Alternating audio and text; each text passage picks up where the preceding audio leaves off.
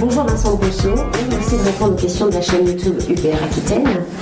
Vous êtes spécialiste des questions monétaires de l'UPR, vous avez un doctorat en économie, un doctorat en mathématiques, et vous avez commencé votre carrière comme trader dans une grande banque à Paris. Puis en 98, vous êtes entré à ce qui allait se nommer la BCE. Alors, comment avez-vous postulé pour entrer dans cette banque? Bah, La façon la plus simple qui soit, euh, j'ai écrit une lettre.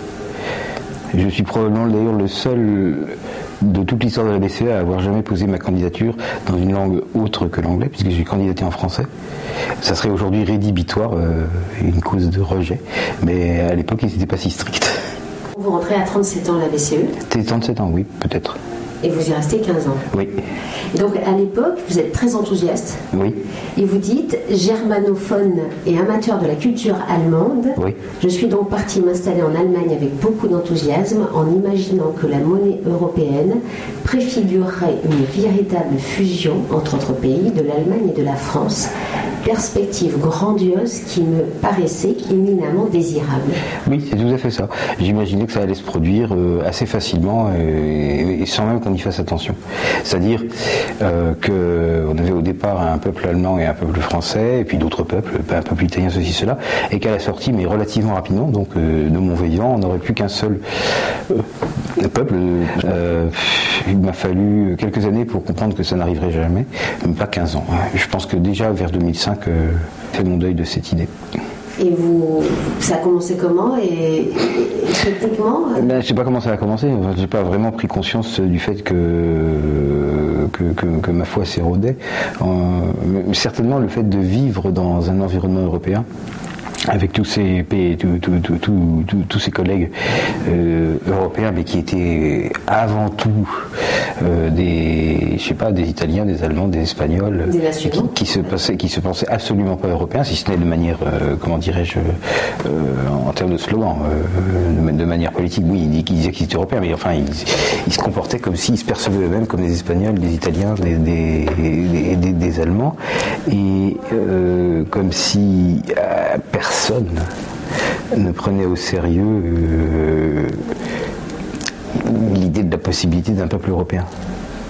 Et est-ce qu'il y avait des, des mélanges quand même? Est-ce Mais des mélanges.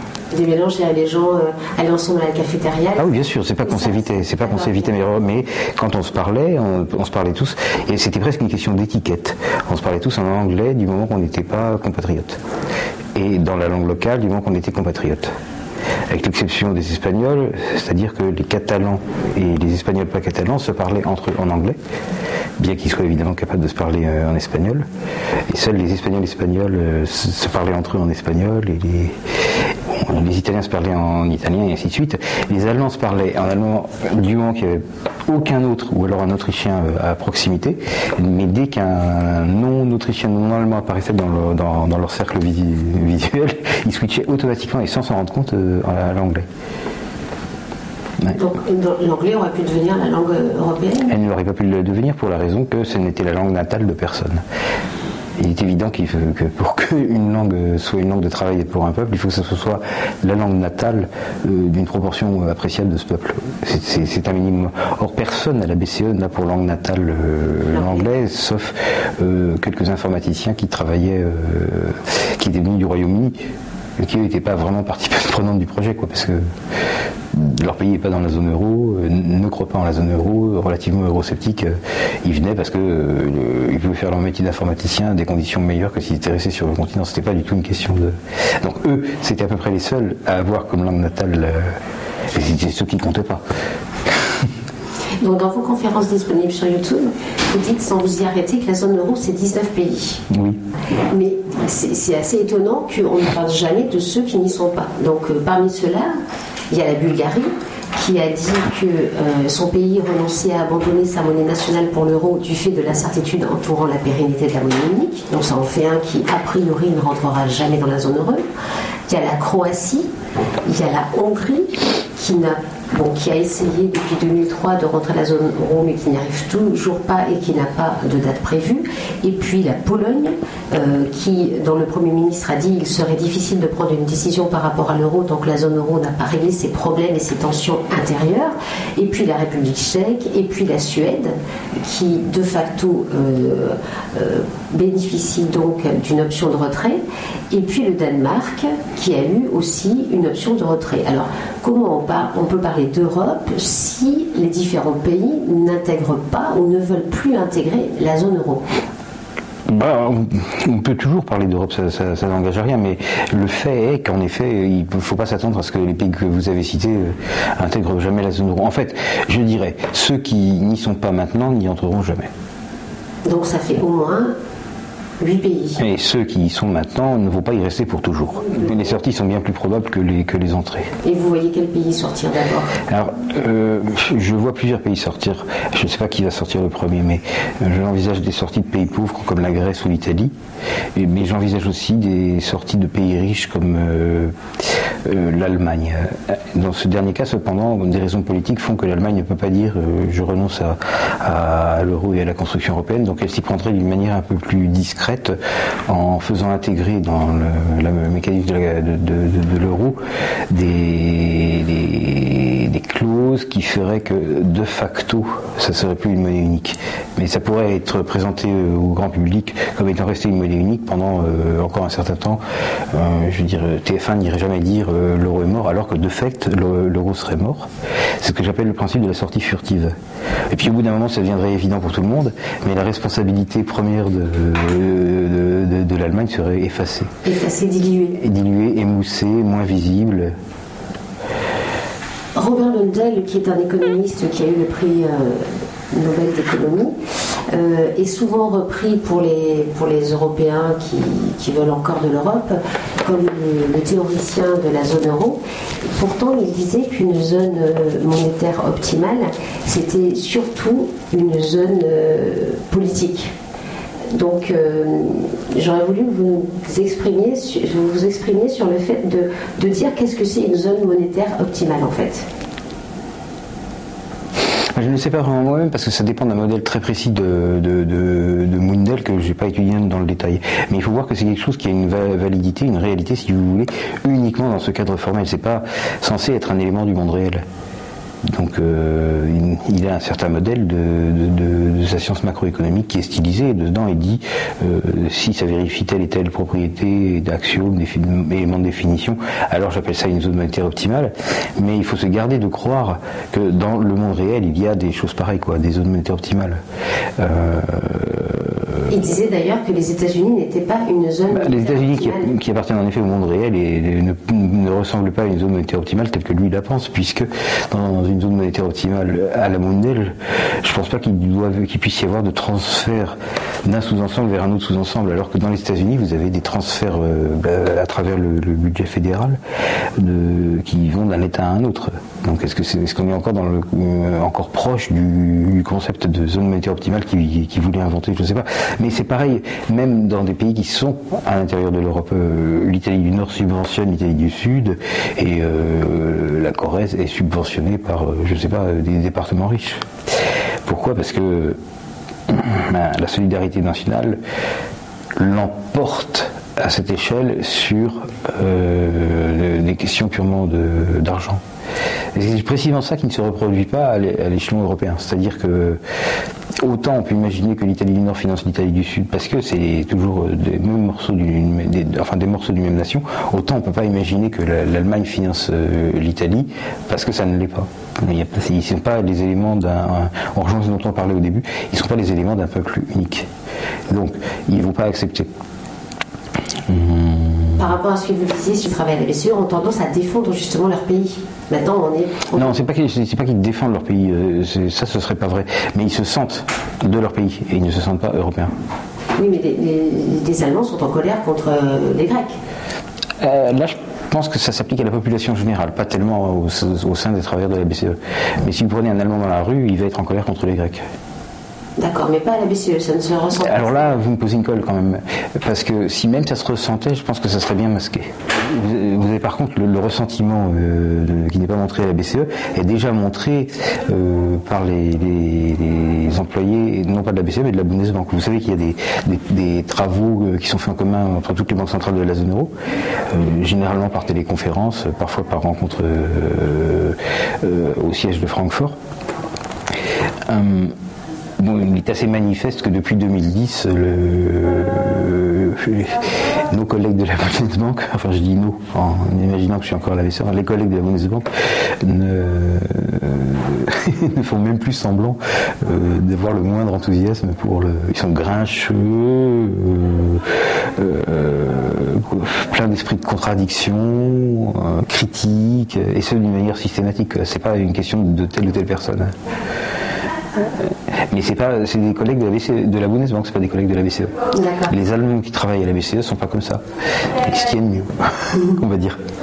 Euh, en 98, donc quand vous êtes rentré euh, avec cet enthousiasme, vous parliez donc de fusion euh, de, deux peuples en quelque sorte. Oui, je pensais qu'en effet on allait fabriquer un peuple à partir de deux peuples, ou plus, ou plus de deux peuples. Ou plus. Alors, qu'est-ce qui vous avait amené à penser à ça? Ah, pourquoi j'étais dans cette idée? Ben, Je sais pas.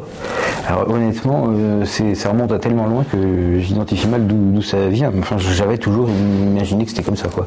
Qu'il était possible, comme ça, dans un, acte volontaire presque prométhéen, de dire, ben voilà, nous sommes un peuple et nous décidons de devenir un peuple et, ça marche. Alors, on peut dire qu'aujourd'hui, donc plus de 15 ans après, vous dites l'Europe est un mythe. Oui. L'Europe est un mythe nocif. Oui. Et l'indépendance et la euh, souveraineté de la France sont en danger pressant. Oui. Donc euh, on passe comment d'une suite fusion? C'est très très logique. À partir du moment où vous remarquez qu'il n'y a pas de peuple européen, et qu'il n'y a pas de, donc de possibilité d'un État-nation souverain européen, une fois que vous avez remarqué ça, comme vous constatez qu'il y a quand même des transferts de souveraineté depuis, disons, la France vers euh, quelque chose, mais que ce quelque chose euh, ne va pas devenir un État-nation euh, en lui-même, eh bien il en résulte que c'est une mauvaise affaire. Avant c'était une bonne affaire parce qu'il y avait une raison un but précis. Mais si c'est pour rien, à ce moment-là, ça revient simplement à démanteler la souveraineté de, la France pour, rien, quoi, de manière gratuite. Et, à ce moment-là, c'est plus justifiable, et non seulement c'est plus justifiable, mais c'est carrément nocif. Euh, on peut rêver à ce que la France serait devenue si elle ne s'était pas depuis des décennies embarquée dans l'extra-aventure de la construction européenne. Je vous cite. Hum. Alors qu'est-ce que ça serait devenu la France? Ben Déjà, on a perdu une demi-génération de, croissance à peu près 15 ans. Ça fait une demi-génération sacrifiée. Euh, c'est plus que ça d'ailleurs parce qu'ils ont régressé en fait. Euh, nous sommes quand même enfin les gens de mon âge et du vôtre sont quand même les premiers à vivre globalement moins bien que la génération de leurs parents, enfin que leurs parents au même âge, j'entends.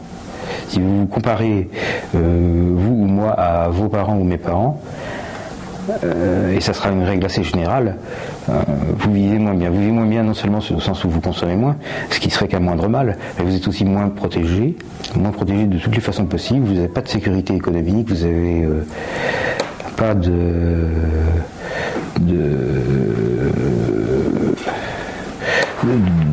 d'avenir d'avenir que vous puissiez envisager avec sérénité. Enfin, euh, la vie est devenue moins agréable et c'est la première fois que ça arrive. C'est-à-dire que normalement, euh, les générations suivantes vivaient mieux que les générations euh, précédentes. Pour récupérer la souveraineté de la France, si l'UPR arrive au pouvoir, quels sont les conseils que vous donneriez à François Asselineau au niveau monétaire? Là, ça va être un petit peu technique, mais enfin, ça va revenir à avoir une sortie de l'euro immédiate. Je ne vais pas détailler. Euh, ça peut se faire très vite On a l'impression que la Grande-Bretagne traîne un peu. Ah non, parce que la Grande-Bretagne, c'est pas du tout la même chose, elle ne sort pas de l'euro. Donc euh, pour elle, la question n'existe pas. D'accord, alors pour la France, ça se passerait comment Pour la France, ça se passerait d'une manière beaucoup plus rapide que la sortie de l'Union Européenne. C'est-à-dire que euh, ça se peut que pendant la période où la France reste dans l'Union Européenne, la monnaie française continue de s'appeler euro. Elle n'en restera pas moins euh, séparée en ce sens où elle sera plus liée à un pour un un taux de change 1 pour 1 avec l'euro résiduel. Et on retrouvera rapidement le fait qu'il y ait une monnaie en France qui ne soit pas la même que celle des autres. Mais qui s'appellera peut-être l'euro ou alors Elle pourra s'appeler l'euro pendant une phase transitoire, mais ceci est de peu d'importance. Ça n'a d'intérêt que pédagogique et j'espère qu'on réussira rapidement à, la faire s'appeler le franc. Mais c'est pas ça qui fait la substance du changement monétaire, c'est pas le nom. Euh, la substance, c'est que aujourd'hui, si vous voulez, les, les, euros émis par la Banque de France, qui sont en fait la monnaie de la France, sont liés aux euros qui sont émis par euh, la Banque centrale de l'Italie, parce que chacune des deux a un engagement envers l'autre à reprendre celle de l'autre au taux de 1 pour 1 sans limitation aucune, ni de quantité, euh, ni. Voilà. C'est ça en fait qui constitue euh, l'union monétaire et c'est ça à quoi on va cesser de participer du jour au lendemain. Ça veut dire que du jour au lendemain, la Banque de France ne sera plus tenue de reprendre les euros des autres au taux de 1 pour 1, et réciproquement bien entendu. Et voilà, ceci, ça ne veut pas dire que ça va se matérialiser par le fait que vous verrez tout de suite apparaître des billets avec marqué Banque de France, franc français dessus. Hein. Euh, il peut y avoir euh, une utilisation transitoire de, billets euros qui auraient reçu un coup de tampon indélébile et inimitable euh, qui, les ça, ça s'est déjà fait. Euh, ou alors, il se peut que la Banque de France possède déjà, et il serait responsable qu'elle qu'elle l'ait prévu, un stock de billets de, ce qu'on appelle de, secours. Il y en a par exemple en Allemagne et il y en avait déjà à l'époque de la guerre froide. Les Allemands avaient euh, toute une gamme de marques de remplacement pour le cas où tout ou partie de leur pays aurait été envahi par l'armée soviétique. Et du jour au lendemain, donc il faut remplacer les, billets euh, marques de l'époque par des billets, euh, par, les billets de remplacement quoi. En, pas en dévaluant, en, leur valeur à, à, ceux, qui avaient eu jusque-là. Alors, il serait raisonnable de penser, mais ça n'est pas certain compte tenu du fait que nos dirigeants sont vraiment des oiseaux, que la France soit dans ce même cas. C'est-à-dire la Hollande elle a très certainement un stock de, billets de secours comme ça. Euh, plusieurs autres pays de la zone euro, euh, que la France ne l'ait pas fait, je crois que c'est pas le cas.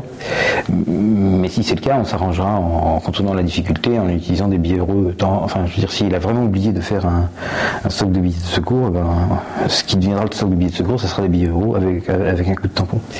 Donc, ce qui va se passer, c'est que du jour au lendemain, vous n'aurez pas les nouveaux billets francs français